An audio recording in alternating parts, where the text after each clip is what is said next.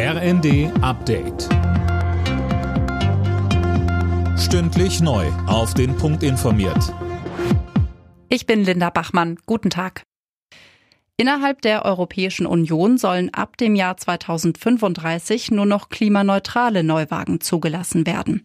Darauf haben sich die EU-Staaten und das EU-Parlament geeinigt. Mehr von Lisa Schwarzkopf. Die Vereinbarung sieht vor, dass damit in 13 Jahren innerhalb der EU keine neuen Autos mehr mit Benzin- und Dieselantrieb zugelassen werden sollen. Schon vorher, ab dem Jahr 2025, sind allerdings auch Zwischenschritte geplant. Wie genau die aussehen, ist allerdings noch nicht bekannt. Die EU-Staaten setzen mit dem Verbrennerverbot noch stärker auf Elektromobilität. Trotz Ukraine-Krieg, Pandemie und hoher Inflation. Die deutsche Wirtschaft ist zwischen Juli und September gewachsen. Das Plus liegt bei 0,3 Prozent im Vergleich zum Vorquartal.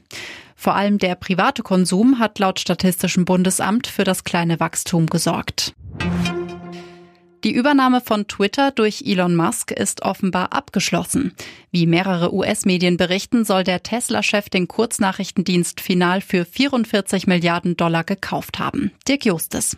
Ja, und Musk soll direkt die ersten Führungskräfte entlassen haben, darunter auch der bisherige Twitter-Chef. Musk hatte bereits im April zugestimmt, das Unternehmen zu kaufen. Danach ging es monatelang hin und her. Musk versuchte aus dem Deal auszusteigen. Twitter zog vor Gericht. Heute läuft eine gerichtliche Frist zur Übernahme ab. Kritiker befürchten, dass künftig weniger Inhalte auf der Plattform moderiert werden und dadurch Hass und Hetze leichter verbreitet werden können. Werder Bremen und Hertha BSC eröffnen heute den zwölften Spieltag der Fußball-Bundesliga. Nach drei Pleiten in Folge wollen die Bremer wieder ein Erfolgserlebnis. Die Berliner brauchen ebenfalls die Punkte im Kampf um den Klassenerhalt. Anstoß ist 20.30 Uhr. Alle Nachrichten auf rnd.de